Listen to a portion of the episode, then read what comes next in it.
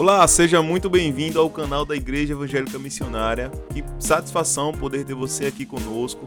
Você vai ouvir agora uma mensagem daquilo que compartilhamos, daquilo que o Evangelho de Jesus tem nos ensinado e queremos te abençoar com essa palavra. Então, ouça a mensagem do Evangelho e seja edificado, seja amado, seja confrontado, mas que tudo isso seja para a glória de Deus, pelos interesses de Cristo e para o bem do mundo. Amém? Então, seja abençoado com essa palavra. Mesmo reverentes à palavra do Senhor, mesmo sentados, mas em reverência ao nosso Deus, eu queria que você abrisse a sua Bíblia no livro de Jó, um texto bem conhecido, mas um texto que o Senhor me constrangeu ontem. E eu gostaria de compartilhar com você aquilo que Deus ministrou ao meu coração. Todos nós temos vivido dias difíceis, dias de luta, dias de muitas tribulações. A Bíblia vai relatar que nós temos vivido dias trabalhosos. E não é de se espantar, porque o nosso mesmo mestre já havia nos alertado que no mundo nós iríamos ter muitas aflições. E ele deixou claro que, no plural, muitas aflições mas que nós tivéssemos bom ânimo, porque Ele venceu o mundo. E eu estava em oração e pedindo ao Senhor que falasse ao meu coração acerca do que ministrar nesta noite. E ontem nós tivemos um dia bem abençoado, fomos lá na Bom, Bom Jardim? Bom Jardim? E foi um tempo muito precioso que mal a gente queria ir embora, né? Vamos embora. Vamos embora. E a gente não queria ir embora. Do quão abençoado estava aquele momento ali. A gente compartilhando um pouco do amor de Deus. E eu sempre, quando tenho momentos com o Senhor, eu sempre escrevo.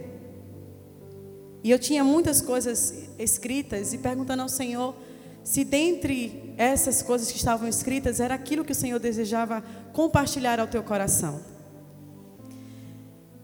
E eu fui para casa, Tiago foi guardar o carro. E quando eu subi as escadas falando com o Senhor, contando uma história a Deus, o Senhor falou comigo e o o, o que o Senhor falou comigo, eu quero compartilhar com vocês.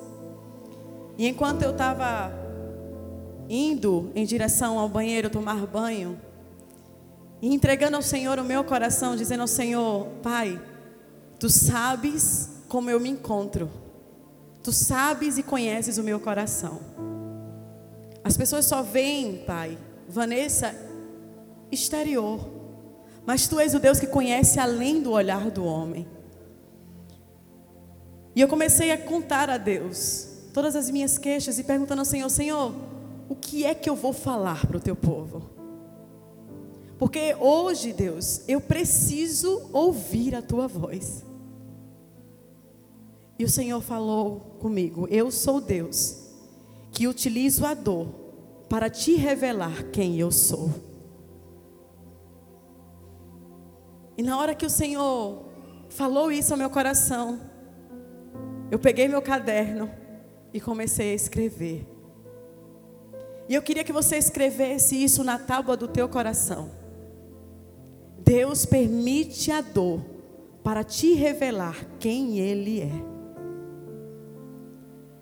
A gente cresceu, e mesmo que você não tenha crescido na igreja, seja novo convertido, mas sempre quando a gente passa por lutas e aflições, as pessoas meio que estranham, né? As pessoas sempre querem ver uma falha nossa para justificar o motivo pela qual nós estamos enfrentando lutas e aflições. Mas eu queria que você olhasse o texto de Jó, capítulo 42, e nós vamos ler do versículo 1 ao versículo 5, que diz assim: Então Jó respondeu ao Senhor e disse: eu sei que tudo podes e nenhum dos teus planos pode ser impedido. Quem é este que esconde o conselho sem conhecimento? Por isso proferi o que não entendia, coisas maravilhosas demais para mim, as quais eu não sabia. ouve, eu te suplico, e eu falarei. Exigirei de ti, e tu declarar, declararás a mim. Eu tinha ouvido de ti com os meus ouvidos, mas agora os meus olhos te. No capítulo 1 de Jó, Deus vai falar sobre Jó. Não é alguém que vai falar de Jó, é o próprio Deus que fala sobre Jó, de quem é Jó. E Deus vai declarar que Jó é um homem íntegro, um homem fiel, um homem justo, que se desviava do mal. E o próprio Deus vai narrar isso a Satanás.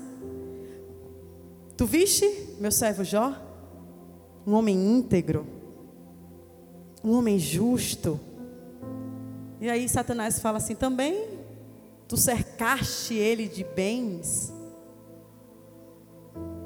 E aí Deus permite que Satanás toque em Jó. Mas Deus conhecia o coração de Jó. E Deus estava no controle de toda a situação. E muitos aqui conhecem a história de Jó. Jó perdeu tudo. Jó perdeu seus filhos, Jó perdeu seus bens, Jó perdeu sua saúde, Jó perdeu sua casa, Jó perdeu tudo. Jó perdeu até o entendimento da esposa. A esposa olha para Jó e fala assim: amaldiçoa o teu Deus e morre.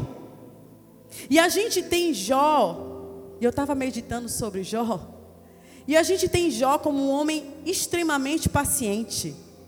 Um homem que passou por tudo isso sem reclamar, sem dizer nada. Mas isso não é verdade. Jó, ele levou ao Senhor as suas queixas.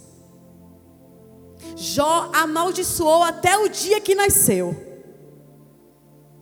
Porque tamanha era a dor que aquele homem estava enfrentando. Mas eu não vou só dizer isso, eu quero provar a você. Abra sua Bíblia.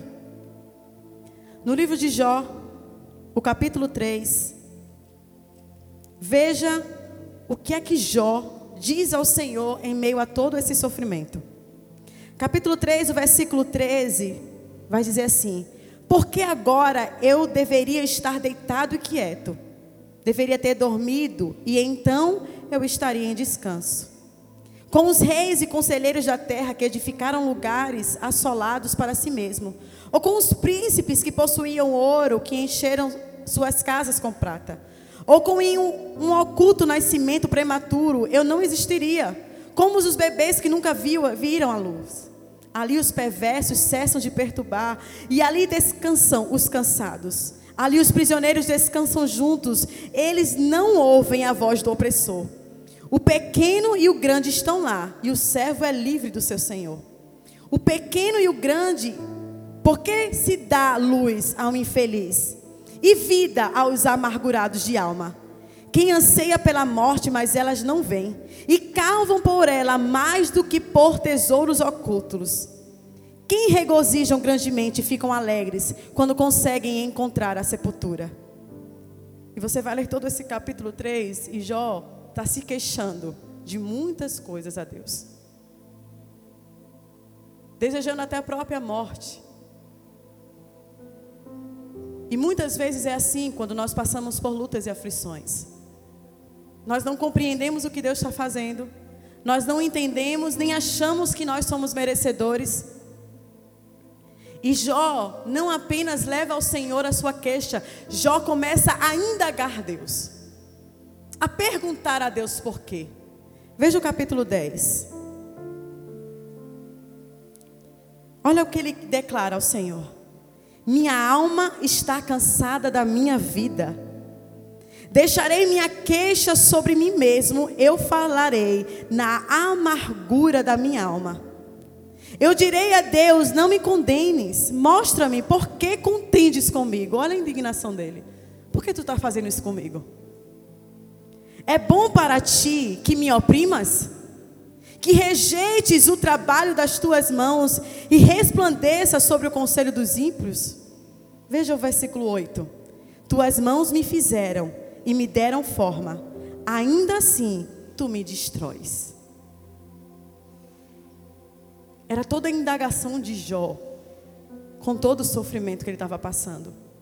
E assim muitas vezes é a nossa vida diante das lutas e das aflições, pelas quais nós não compreendemos o que Deus está fazendo. E nós começamos a indagar ao Senhor e perguntar ao Senhor: Mas, Senhor, por quê? Senhor, por que eu estou passando por isso? Senhor, por que o Senhor permitiu que isso acontecesse na minha vida? E a gente começa a indagar a Deus. Mas Deus que tem todo o controle da história, em nenhum momento Deus vai responder Jó as suas indagações. Deus, quando vai responder a Jó, pergunta a Jó quem ele é para indagar a ele sobre alguma coisa. Nós não estamos isentos a passar por lutas e aflições. E eu quero te dizer mais profundo: Deus vai usar a dor para se revelar a você. Deus vai usar a dor para aperfeiçoar você. A dor é o método perfeito de Deus para aperfeiçoar os seus filhos. A Bíblia vai dizer que Deus não poupou nem Jesus do sofrimento. Antes não poupou o seu filho, mas o entregou. Porque Deus tem propósito em meio à dor e o sofrimento esse evangelho que é pregado de uma facilidade, de uma vida com Jesus de mar de rosas, é mentira, é utopia, é fantasia. Mas na verdade, os apóstolos sabiam, a igreja primitiva sabia, todos os servos do Senhor sabiam que caminhar com Cristo é sofrer. Caminhar com Cristo é morrer. Caminhar com Cristo é ter dores, para no fim desfrutar de alegria. E o interessante é que, quando Deus permite o sofrimento, a Bíblia vai dizer que Jó, ele era um homem íntegro, um homem reto, ele conhecia Deus. Mas Deus queria elevar o conhecimento de Jó. Porque muitas vezes nós estamos na casa do Senhor e nós temos um conceito sobre Deus. Nós temos uma ideia sobre Deus. E Deus muitas vezes nos permite a dor para desconstruir conceitos errados sobre quem Ele é. E a primeira coisa que a gente indaga é por que Deus permite isso, se Deus é amor. Mas é porque Ele ama que Ele permite que isso aconteça nas nossas vidas. E parece isso meio que contraditório, né? Como é que alguém ama e permite que eu sofra? Mas é porque Ele não olha a dor ele ora o fim da dor, o que a dor vai produzir. E o mais tremendo, quando eu estava meditando, eu dizendo, Senhor, Tu revela-se a nós nos momentos mais difíceis, e o Senhor começou a me levar no panorama da igreja. Não da igreja evangélica missionária, mas da, quando eu falo da igreja, eu falo da igreja de Jesus que está aqui, que está na China, que está no Japão, que está nos Estados Unidos, é a igreja espalhada por toda a terra. E ao ver a igreja e até estudar um pouco da história da igreja, a gente vai ver que Deus mais se revelou ao povo no momento de mais alta dor. Nos momentos mais sombrios, nos momentos onde o povo estava mais sofrendo, era quando Deus revelava-se ao povo. E uma das coisas que Deus quer nos revelar nesses últimos dias é que Ele é suficiente. Está vendo a pandemia? Tudo o que aconteceu, quantas pessoas sofrendo, quantas pessoas perderam entes queridos. E Deus mostrando para o mundo que Ele é suficiente. E outra coisa que Deus ministrou meu coração foi que o sofrimento é o meio pelo qual Deus chama a minha e a tua atenção. Muitas vezes a gente está com a vida muito confortável. Muitas vezes nós estamos na casa de Deus, mas distantes de Deus. Muitas vezes nós estamos servindo a Deus como Marta, mas não estamos aos pés dele como Maria. E Deus muitas vezes permite o sofrimento chegar para nos trazer a uma intimidade com Ele. Porque quer ver crente orar quando está sofrendo. Parece que a gente só lembra de Deus nos momentos mais difíceis. Parece que quando a alegria chega, a gente meio que deixa Deus de lado. Mas o sofrimento é um megafone de Deus, e quem declara essa afirmação é uma escritora muito preciosa, Elizabeth Elliot.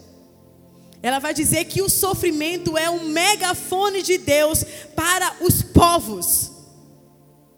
Deus gritando e chamando a atenção do seu povo: volte-se para mim. E olhe que essa mulher sofreu muito. Mas ela entendeu que o sofrimento não é em vão. Há um propósito no sofrimento. E ao analisar minha própria vida, eu entendi que todos os sofrimentos pela qual o Senhor me levou a passar forjaram quem eu tenho me tornado hoje. Atrás eu olho e vejo, foi bom ter sido afligido, porque agora eu ando em retidão. Foi bom ter passado pelo sofrimento, porque foi o sofrimento que me fez conhecer mais a Deus e entender o quanto Ele é misericordioso, o quanto Ele é bom, o quanto Ele é a minha força, o quanto eu dependo dEle e o quanto Ele é suficiente. Porque quando tudo parecia perdido, eu sabia que Ele estava comigo e a Sua presença foi suficiente. E muitas vezes Deus permite que sofrimentos aconteçam na nossa vida, para que a gente possa ter intimidade e relacionamento com o Senhor.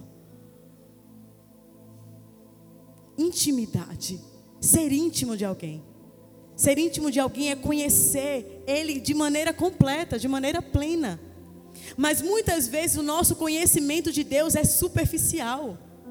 Muitas vezes o nosso conhecimento de Deus é um conhecimento de que alguém me disse que Deus era assim. Muitas vezes, quando nos questionam sobre questões da nossa fé, nós não sabemos responder porque nós não conhecemos o Deus a quem nós servimos. E muitas das vezes, Deus permite sofrimentos chegarem na nossa porta para que nós venhamos a mergulhar nas Escrituras e encontrar em Deus refúgio e esperança. Todos os filhos de Deus vão passar pelo método infalível de Deus para aperfeiçoamento. E esse método é o sofrimento. Não tem para onde fugir. O Senhor vai declarar que ele se senta como ourives para refinar o ouro e a prata, e assim ele faz com as nossas vidas. Eu não sei quantos de vocês já leram ou estudaram sobre esse capítulo. Quando Deus declara que se senta como ourives para nos refinar, assim como ourives refina o ouro e a prata, eu disse: Senhor, é, o que é que o ourives faz? O ourives pega o ouro bruto, pega aquele ouro e vai colocá-lo aonde as chamas estão mais quentes. E coloca lá o ouro e a prata lá na fornalha, quente, mas tem um propósito. Porque naquele momento ali, onde a chama está mais quente, as impurezas que estão no ouro e na prata vão sendo evaporadas. Mas sabe o que é mais interessante? Você pode pesquisar sobre isso. O ourives, enquanto está purificando a prata e o ouro, ele não deixa de estar ali naquele momento. Ele fica o tempo todo ali. Ele tira e bota, tira e bota para olhar e ver. E sabe o que é mais tremendo? Quando o orive sabe que a prata e o ouro estão limpos, perfeitos. Sabe como é? Quando o ourives olha para a prata ou o ouro e ver a sua imagem refletida, é porque ela está purificada. Vocês entendem por que Deus permite o sofrimento? É tão claro quando a gente vai mergulhar em conhecimento, porque Deus usa figuras de linguagem para ensinar ao seu povo. Mas muitas vezes nós passamos por versículos como esse e nem vamos entender o que Deus está falando. E Deus está falando: olha, filho, você não está entendendo a dor, mas eu estou usando a dor para forjar em você o caráter do meu filho. Para que quando eu olhar para você, eu não veja mais você, mas veja Cristo refletido em você. Esse é o propósito de Deus. Nos aperfeiçoar, nos purificar, nos limpar. E sabe outra coisa que Deus também permite o sofrimento acontecer na nossa vida? Para revelar o nosso coração. Jó achava que estava tudo muito bem. Que pelo fato dele se desviar do mal, pelo fato de ele oferecer sacrifícios pela vida dele, pela vida dos seus filhos, estava tudo certo. Mas Deus permitiu o sofrimento chegar na vida de Jó para revelar o coração de Jó. E sabe o que é mais tremendo? Deus também, em outro texto das Escrituras, vai dizer que ele levou o povo ao deserto para revelar os corações deles. Por 40 anos o povo estava peregrinando no deserto. E o Senhor permitiu todo aquele, todo aquele sofrimento para revelar o coração. Porque muitas vezes nós nos achamos muito bonzinhos. Mas Deus que sonda e conhece o nosso coração sabe quem nós somos. Ele conhece você. Ele sabe os pecados mais ocultos aí dentro do teu coração. Ele sabe o pecadinho de estimação que muitas vezes a gente não quer deixar. Ele conhece. E muitas vezes ele permite a dor para trazer isso à tona e tratar. A dor nunca é para nos matar. A dor é para nos aperfeiçoar para revelar os nossos corações, a fim de que nós venhamos a nos arrepender e voltar o nosso coração ao Senhor. Porque de, de que adianta viver uma vida toda enganada? Não. Deus ele quer que os seus filhos andem em retidão e em justiça. Deus quer que os seus filhos estejam com o coração todo diante dele. Ou vocês esqueceram do mandamento? Amar ao Senhor de todo o nosso coração, de toda a nossa alma e com todas as nossas forças. Deus permite o sofrimento chegar para falar com o seu povo. Deus permite o sofrimento chegar, sabe para quê também? Para que você entenda que você não é nada.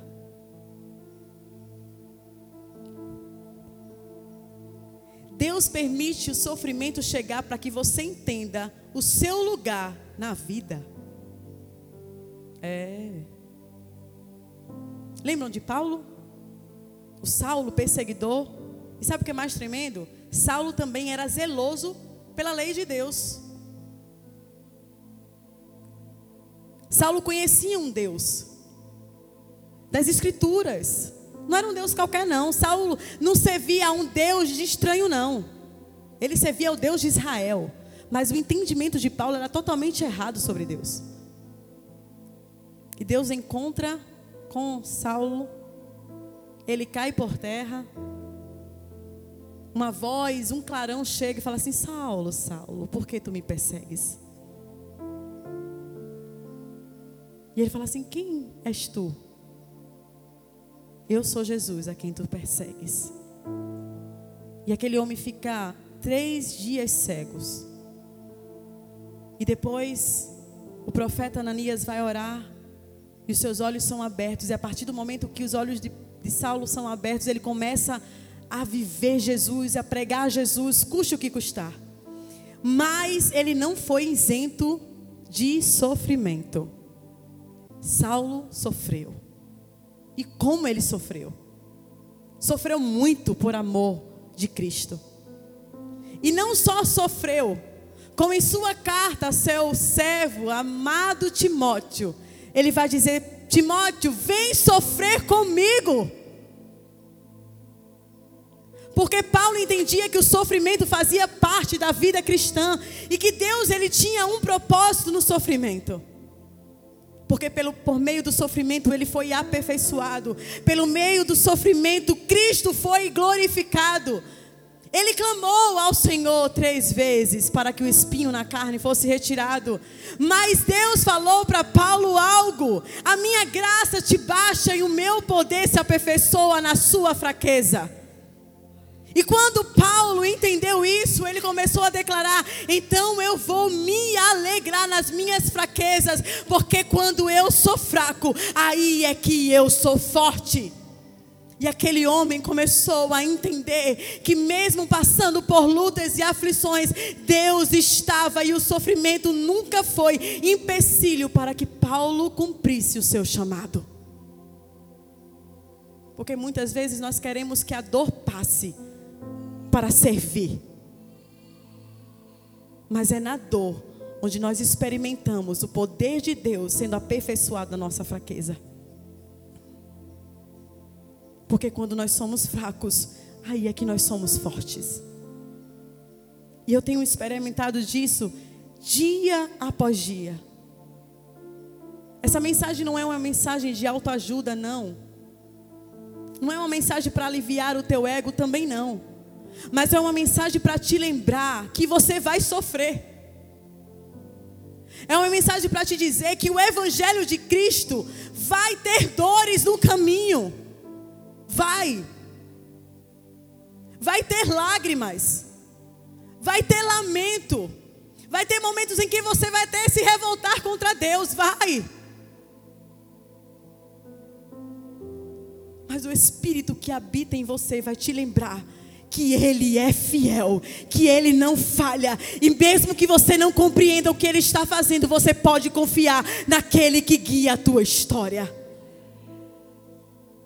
Mesmo que você não entenda o porquê Ele está te levando a passar por tamanha dor, você pode confiar que Ele vai usar isso para a glória do seu nome. Até o próprio Filho de Deus pediu ao Pai: Pai, se possível, afasta de mim este cálice. Mas ele também declarou: todavia, não faça conforme o que eu quero, mas que a tua vontade prevaleça. E qual foi a vontade de Deus? Que Jesus padecesse, que Jesus sofresse. E ele sofreu. Mas ele sofreu, mas ao terceiro dia ele ressuscitou. E hoje ele está à direita de Deus, glorificado. Pedro vai dizer que nós fomos chamados para sermos participantes das aflições de Cristo. Nós vamos sofrer com Cristo, mas também há uma esperança. Todos aqueles que sofrerem com Ele também vão ser glorificados com Ele. Cumpra o teu chamado, custe o que custar, mesmo que a dor queira te fazer parar. Deus não respondeu os mistérios de Jó, amassageando o ego dele. Não. Deus respondeu os mistérios de Jó com os mistérios dele próprio. Ele começou a colocar Jó no lugar e falar assim: Olha, quem és tu? Quando eu formava e criava tudo que foi criado. Quem és tu? Porque eu dou ordem para o mal, olha, é até aqui. E até aqui eles obedecem. E o Senhor diz para você que chegou aqui: quem é você para questionar os caminhos pelo qual Ele vai fazer algo grande na minha e tua vida? Quem é você? Que em meio à dor está dizendo: Senhor, quando melhorar eu vou. Quem é você? Eu quero gastar por inteiro a minha vida. A gente canta isso, né? E a gente deixa queimar. Na, maior, maior furor, a gente fala, deixa queimar, e a gente não entende o que a gente canta. E a gente acha que pelo fato da gente clamar, deixa queimar, é só uma emoção. Mas o que você está declarando ao Senhor, Senhor me purifica e me aperfeiçoa. E é por meio do sofrimento que Ele vai te aperfeiçoar. Então deixa queimar, porque eu quero ser aperfeiçoado. Deixa queimar, porque eu quero ser dia após dia moldada para ser parecida com Jesus. Sim, deixa queimar e eu quero gastar a minha vida por inteiro aos pés dele. O Evangelho de Jesus não é um Evangelho que você está isento das lutas, não, pelo contrário. Há uma promessa. Vocês vão passar pelas lutas, mas eu vou estar com vocês. Vocês não lembram o que ele escreveu lá em Isaías? Quando vocês passarem pelas águas, elas não vão te afogar. Quando vocês passarem pelo fogo, o fogo não vai queimar em vocês. Ele não falou, olha, se vocês passarem, não, ele falou assim, é uma certeza. Quando vocês passarem, vocês vão passar. Ítalo, você vai passar pela água, mas ela não vai te afogar. Ó Itairão, você vai passar pelo fogo, mas o fogo não vai te queimar. Mas ele jamais disse: você não vai passar. Aí tem gente que fala assim: ah, mas eu não aceito esse Deus. Ah, eu não concordo com isso. Ele deixou a sua palavra. E aqui está muito explícito, muito claro, que ele usa a dor para nos moldar à semelhança de Jesus. E esse método é infalível. Esse método, ele não vai mudar. É assim que ele faz e assim ele fará até a sua vinda. Mas o que é que eu faço em meio à dor? O que é que eu faço em meio ao sofrimento? Em meio à dor e o sofrimento, eu calo o meu coração e me prostro diante da presença dEle. Eu rendo o meu coração a Ele, dizendo: Senhor, eu não sei o porquê, mas eu confio no que o Senhor está fazendo. E quando eu declaro isso para você, eu não estou declarando isso como alguém que hoje fala para você por não estar passando por uma luta, ou por não estar passando por uma dor. Esses dias eu experimentei de uma dor tão grande que eu pensei que eu não iria suportar. Eu disse, Deus, eu já passei por tanta coisa com o Senhor. Eu já fui provado em muitas áreas da minha vida, Pai. Eu sei que o Senhor jamais me desamparou, mas essa foi como uma rasteira. E eu me encontrava no chão, de tamanha dor. Sabe quando a Bíblia vai declarar que quando Maria vê Jesus, ali. E havia até uma profecia sobre isso, que era como se fosse uma flecha ia transpassar o coração de Maria. Eu senti essa flecha transpassar o meu coração, de tamanha dor que o Senhor me levou a passar. Eu disse, Deus, dessa eu acho que eu não me levanto.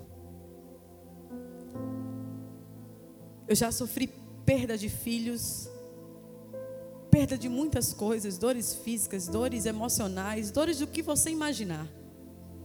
Dores de traições, muitas dores, de decepções, muitas. Mas essa foi no ponto mais vulnerável da minha vida. E Deus me fez dançar e cantar em meio à dor e sofrimento. A dor ainda está aqui. Ela não foi embora. Eu durmo e acordo. E acordo assustada. Porque eu fico reproduzindo na minha mente todo o sofrimento pela qual o Senhor me levou a passar. Mas Ele me ensinou, em meio ao dor, cantar sobre Ele. Porque a dor não me para, a dor me aperfeiçoa. E tem uma canção de Estela que ela fez quando seu filho faleceu. E o trecho da canção diz assim: A dor não mata, se Deus está presente. E eu pude experimentar exatamente disso. Da dor não me matar, mas me aperfeiçoar. E eu digo com confiança e convicção a você: o meu Deus está comigo em meio a toda essa dor. E eu perguntei a Deus, Senhor, por quê? Senhor, por que o Senhor permitiu isso? O Senhor poderia livrar. Tu tens poder para livrar. E Deus ficou em silêncio. E no outro dia, o Senhor falou comigo. Nas áreas mais vulneráveis da sua vida, onde o teu adversário quer te derrubar, eu vou te aperfeiçoar para te tornar mais forte. E assim também é na tua vida. Mas muitas vezes nós queremos entrar diante de Deus com máscaras. Nós queremos fingir que nós somos super-heróis. Que nós somos que nós estamos muito bem, obrigado. Mas ao ler todo o livro de Salmos, a gente vai ver relatos e queixa dos salmistas. Mas mesmo ele se queixando levando ao Senhor as suas queixas, ele vai lembrar de quem Deus é. E ao lembrar de quem Deus é, vai ser o impulsionador do salmista a continuar firme no Senhor. Quando você entrar diante da presença do Eterno, não finja que está tudo bem, mas exponha ao Senhor a sua dor e fala: Senhor, Está doendo, pai. Eu não estou entendendo, não. Senhora, está rasgando o meu peito. Senhor, eu acho que eu não vou suportar. Ser sincero. A Bíblia vai dizer que da sinceridade Deus se agrada. E muitas vezes nós não temos sido sincero a entrar na presença do Senhor. E nós precisamos ser sinceros. Porque Ele conhece o nosso coração. Ele conhece aquilo que você está pensando nesse exato momento. Ele sabe daquilo que você está passando, pensando, e Ele sabe o fim de tudo isso. E você pode descansar na fidelidade de Deus. Você pode descansar naquele que guia a tua história. Porque o nosso Deus não é um homem que não se compadeça do nosso sofrimento. Lá no livro de Hebreus vai declarar exatamente disso. Nós não temos um, um sumo sacerdote que não se compadeça de nós. Ao contrário, ele sofreu em tudo, mas sem pecado, para que pudesse nos consolar.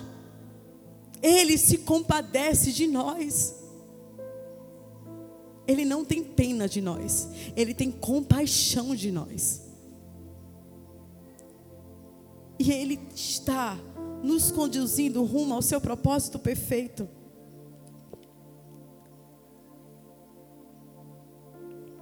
Todo sofrimento pela qual Deus nos leva a passar vão contribuir para forjar o caráter de Cristo em você. Tem muita coisa para ser mudada, não tem? Tem. Tem muita coisa para ser aperfeiçoada, não tem? Tem. E qual, o que é que Deus vai fazer para transformar você? Vai levar você para o sofrimento. Para que você conheça Deus de fato.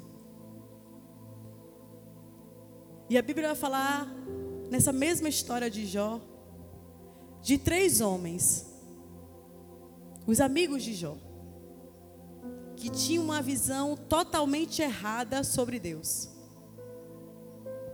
E começaram a falar coisas absurdas sobre Deus. E a Bíblia vai dizer que a ira de Deus se levantou sobre eles. Ao ponto que Deus fala para Jó orar e interceder pela vida dos seus amigos. E o que eu quero dizer com isso? Cuidado com o que você fala quando você vê alguém em sofrimento.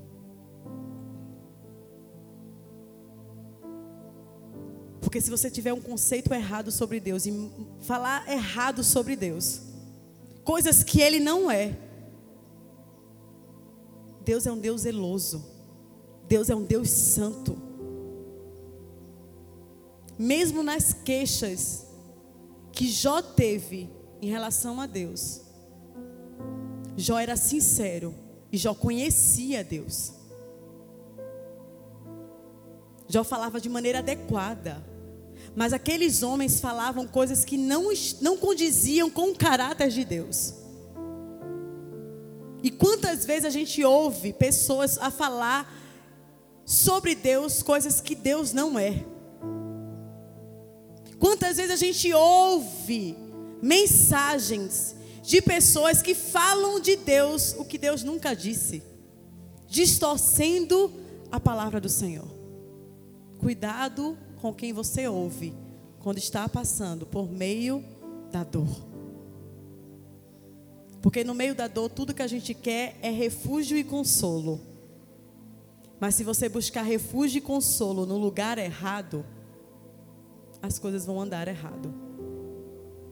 Mas quando você busca refúgio e consolo no lugar certo, mesmo que você não escute o que você quer, mas você vai escutar aquilo que é necessário para te fortalecer, para continuar a caminhada. É muito bom ouvir que Deus vai curar quando alguém está doente. E quantas vezes as pessoas chegam para a gente e falam assim: não, Deus vai curar. E se Deus não quiser curar?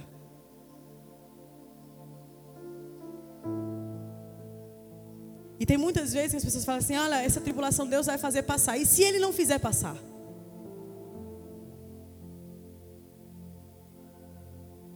O que é que você tem dito para alguém que sofre? O que é que você conhece de Deus? O que é que você sabe sobre Ele para consolar os aflitos? Para consolar aqueles que estão sofrendo?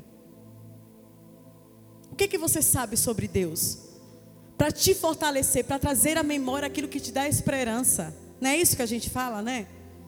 A gente recita esse versículo. Traga à memória aquilo que te dá esperança. Mas se eu não conheço a esperança, o que que eu vou trazer à memória? Se eu não conheço o Deus da esperança, o que que eu vou trazer à minha memória?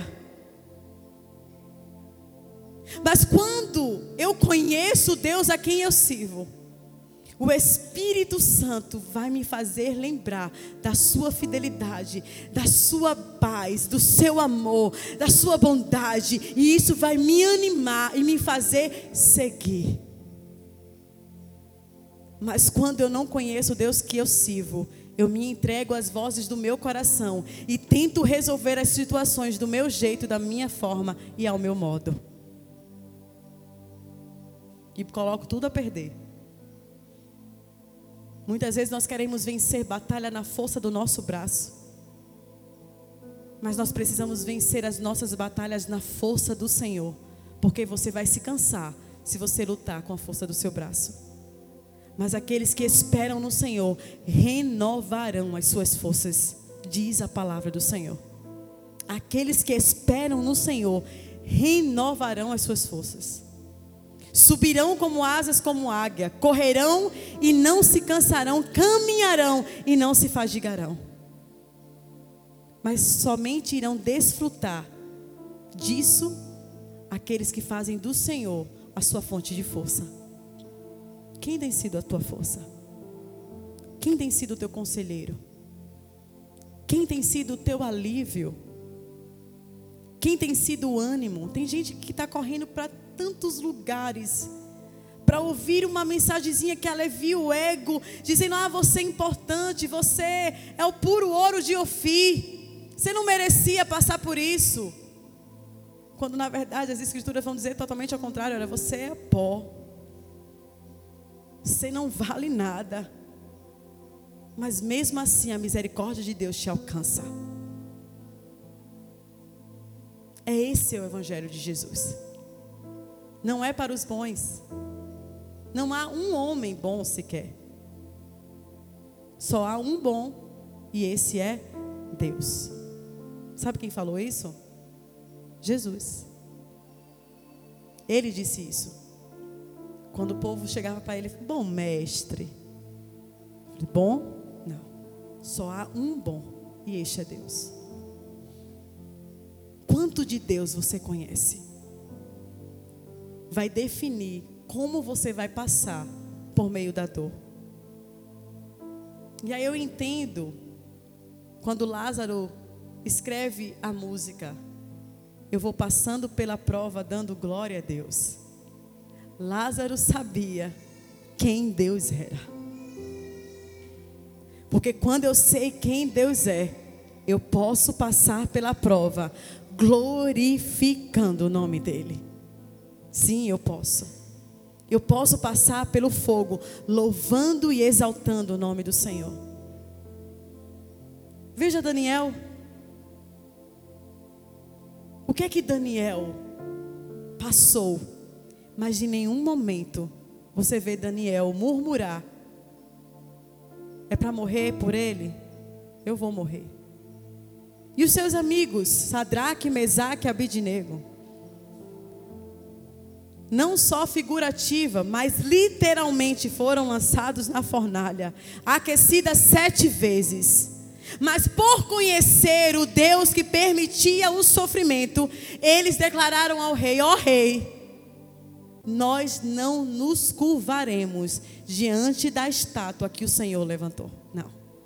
Nós só adoramos a um Deus se Ele quiser nos livrar, Ele vai nos livrar.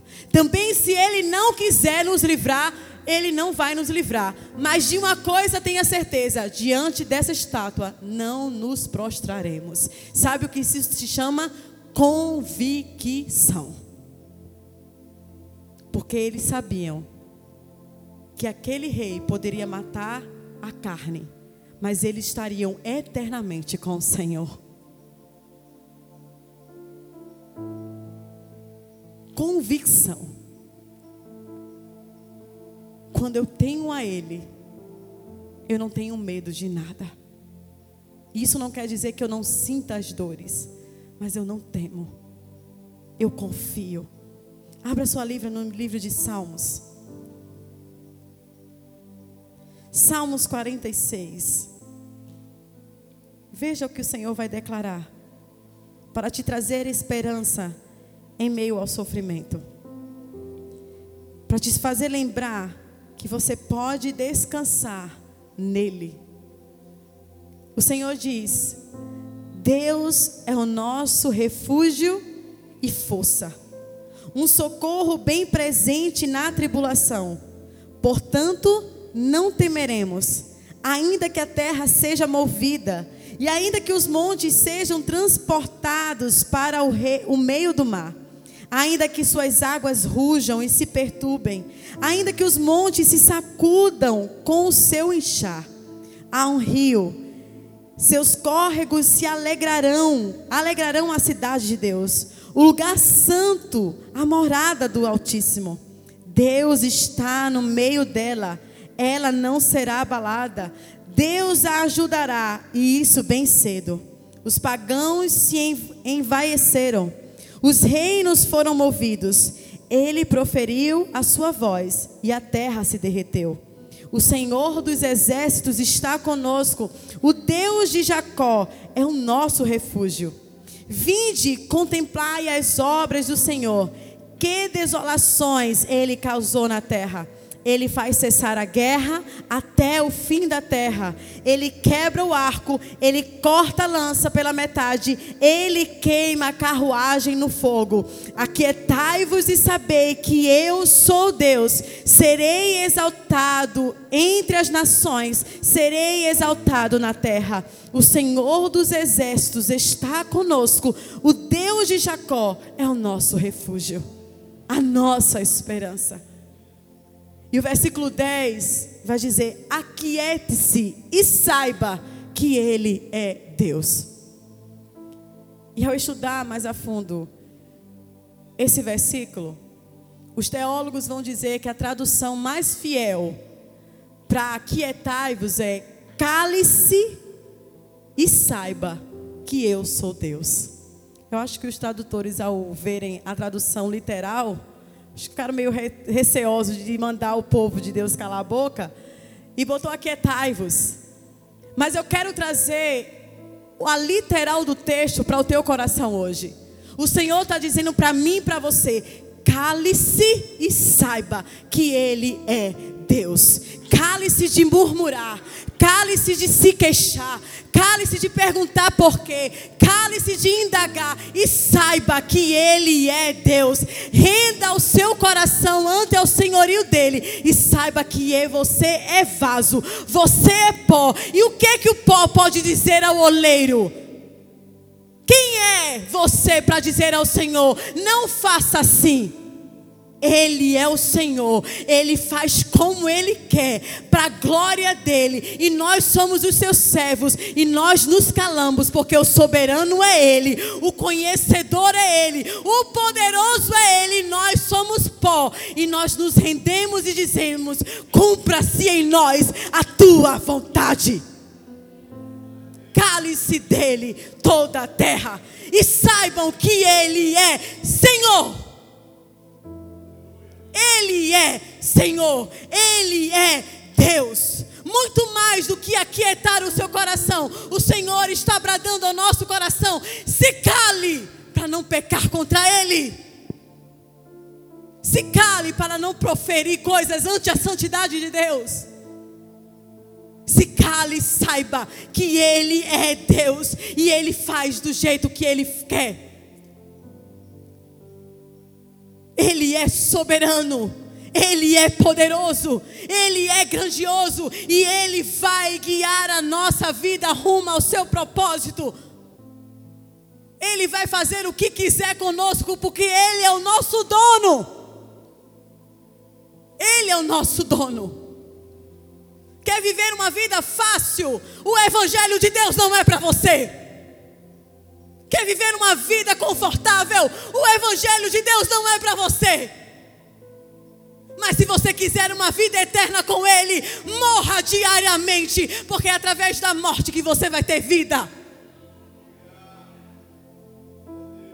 Aqui não é lugar de estar tá tudo tranquilo e favorável, não. Aqui em meio ao caos, nós sabemos que o nosso Deus, Ele é poderoso o suficiente porque Ele é Deus dos montes e Deus dos vales, Ele é o Deus da bonança e Ele é o Deus da escassez, Ele é o Deus da vida e Ele também é o Deus da morte. Ele é Senhor. Ele é Senhor e o povo de Deus precisa conhecer a Deus. Não esse Deus que estão pregando por aí. Um lado da moeda de quem Deus é um lado para chamar a atenção do povo, para que o povo venha, para que o povo ame, mas quando chegam as aflições, o povo corre. Não, Deus não está preocupado com quantidade. Gideão subiu para uma guerra com 32 mil homens, mas Deus deu vitória ao seu povo com 300. Não é sobre quantidade, é sobre homens e mulheres de caráter que vão suportar a aflição como bom soldado de Cristo. Foi isso que Paulo vai dizer para Timóteo. Ora, suporta a aflição como bom soldado de Cristo.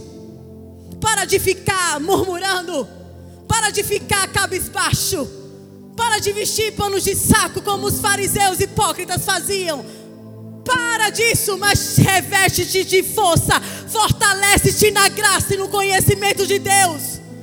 Fortaleça-se nele e comece a adorar ao Senhor em meio à tribulação porque a alegria do Senhor é a nossa força. E no livro de Tiago, ele vai declarar: Olha, tenham por grande alegria ao passarem por vossas tribulações. Mas quando a gente passa por tribulação, a gente já muda o rosto, já muda a cara, já fica emburrado, já não quer orar, já não quer ler a Bíblia, já não quer fazer lá com Deus, a gente não quer mais fazer nada na vida. Aí Tiago vai dizer: Olha, vocês precisam ter alegria quando vocês passarem por tribulação, porque a tribulação vai produzir a paciência, e a paciência é experiência. Porque a prova da vossa fé refinada ela vai passar por provação, mas ela vai ser purificada. E aí o apóstolo Paulo vai lembrar-nos a mim e a você que essa leve e momentânea tribulação produzirá um peso de glória muito mais excelente. Pare de focar na dor e foque na eternidade. Porque a dor é por enquanto. O sofrimento é por enquanto. A tribulação é por enquanto, mas nós temos uma promessa de vida eterna com Ele, de gozo, de alegria, onde não haverá mais dor, aonde não haverá mais sofrimento, aonde estaremos com Ele para sempre, livres da dor. Mas aqui iremos sofrer. Nosso descanso não é aqui. O teu descanso não é aqui. E não use Deus como amuleto apenas nas horas de aflições. Deus não é amuleto. Deus não é figa. Deus não é trevo de quatro folhas, não. Deus, Ele é rei, Ele é Senhor, Ele é soberano. Tem muita gente, muito cristão, usando Deus como figa usando Deus como trevo de quatro folhas. Só na hora da dor, lembra dele, assim, ah, meu Deus, vai, Senhor, vai que dê certo. Ai, vai, Deus, vai. Não, não é assim não. Caminhar com Deus não é assim não. Caminhar com Deus é uma vida de renúncia diária. Caminhar com Deus é uma vida de submissão a Ele. Caminhar com Deus é caminhar com Ele sabendo que eu vou sofrer, é sabendo que eu vou padecer, mas Ele no tempo oportuno vai trazer alívio, porque o Deus de Jacó está comigo. O Deus de Jacó é o meu refúgio. Mas sabe o que na 1:7 vai declarar? O Senhor é bom. Deus é bom. Uma fortaleza no dia da angústia e conhece os que confiam nele. Sabe por que Deus permite dor e sofrimento? Para mostrar a você que você não ama a Deus para mostrar a você que você não confia nele, para mostrar a você que a sua fé não é nem do tamanho de um grão de mostarda. Mas com o seu amor, Ele traz você para perto para dizer assim: Mas eu posso te fazer firme, constante na minha presença. Que quando a gente fala, ah, Deus traz o sofrimento para revelar o meu coração, e a gente fica meio que: O que é que Deus vai revelar? A tua incredulidade a tua inconstância, a tua arrogância, a tua prepotência. E lembrar que você é nada e que sem Ele você está perdido. Mas ao voltar o teu coração para Ele e se arrepender dos seus maus caminhos, tem esperança. 1 João 1,9 vai declarar que se confessarmos os nossos pecados, ele é fiel e justo para nos perdoar os pecados e nos purificar de toda injustiça. Hoje é dia que Deus te trouxe aqui para alinhar a tua vida com Ele. Para que ao invés de você começar a ficar cabisbaixo e triste, você troque a tristeza por olhos de alegria. Por alegria. Alegria de quê, Vanessa? Por que eu tenho que ter alegria? Porque Ele é bom. Porque Ele é o teu refúgio. Porque Ele é a tua fortaleza. Porque Ele está com você em meio a toda essa dor. E porque Ele tem um propósito para isso. Ele tem um propósito. Ou vocês esqueceram que a gente canta aqui? Tu fazes que tudo coopera para o meu bem. Sim, essa dor, Ele faz com que isso coopere para o nosso bem. E é isso que o apóstolo Paulo vai declarar. Todas as coisas cooperam para o bem daqueles que amam e são chamados segundo o seu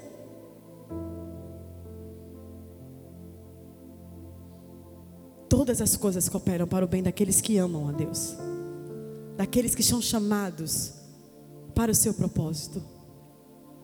ao invés de murmurar, comece a cantar. Ao invés de indagar, comece a orar. Ao invés de reclamar, abra os teus olhos. Peça, Senhor, abra os meus olhos, porque eu quero ver a tua presença.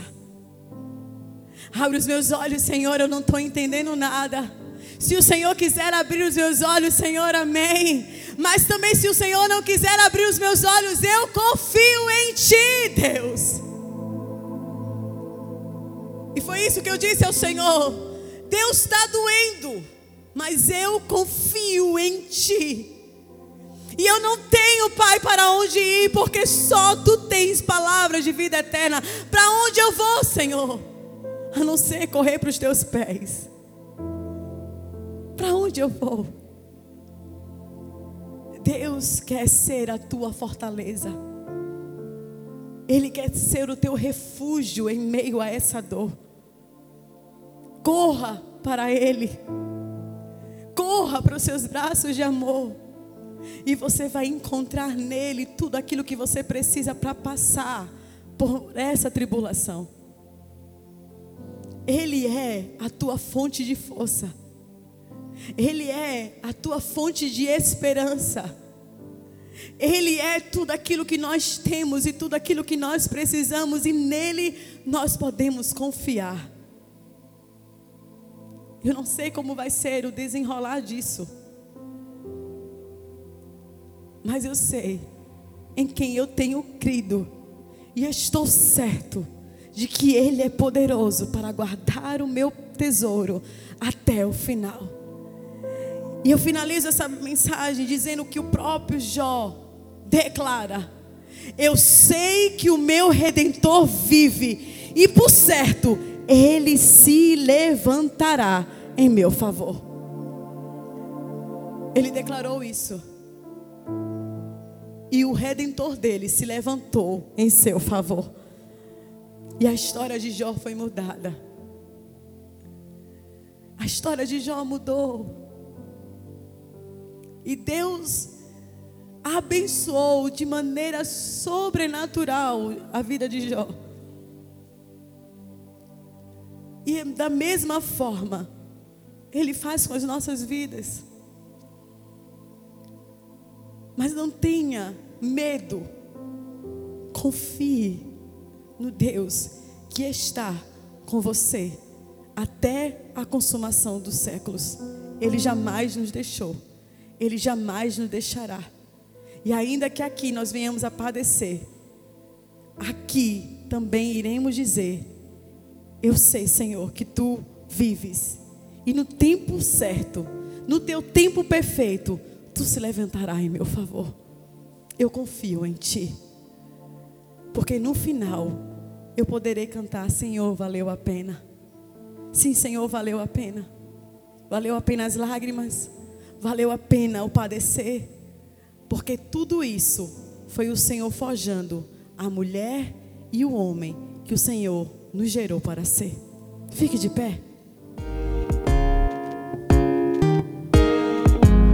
Muito obrigado por nos ouvir, por chegar até aqui ao fim dessa mensagem. Deus te abençoe, te guarde e que essa mensagem possa te ensinar para a vida. Forte abraço.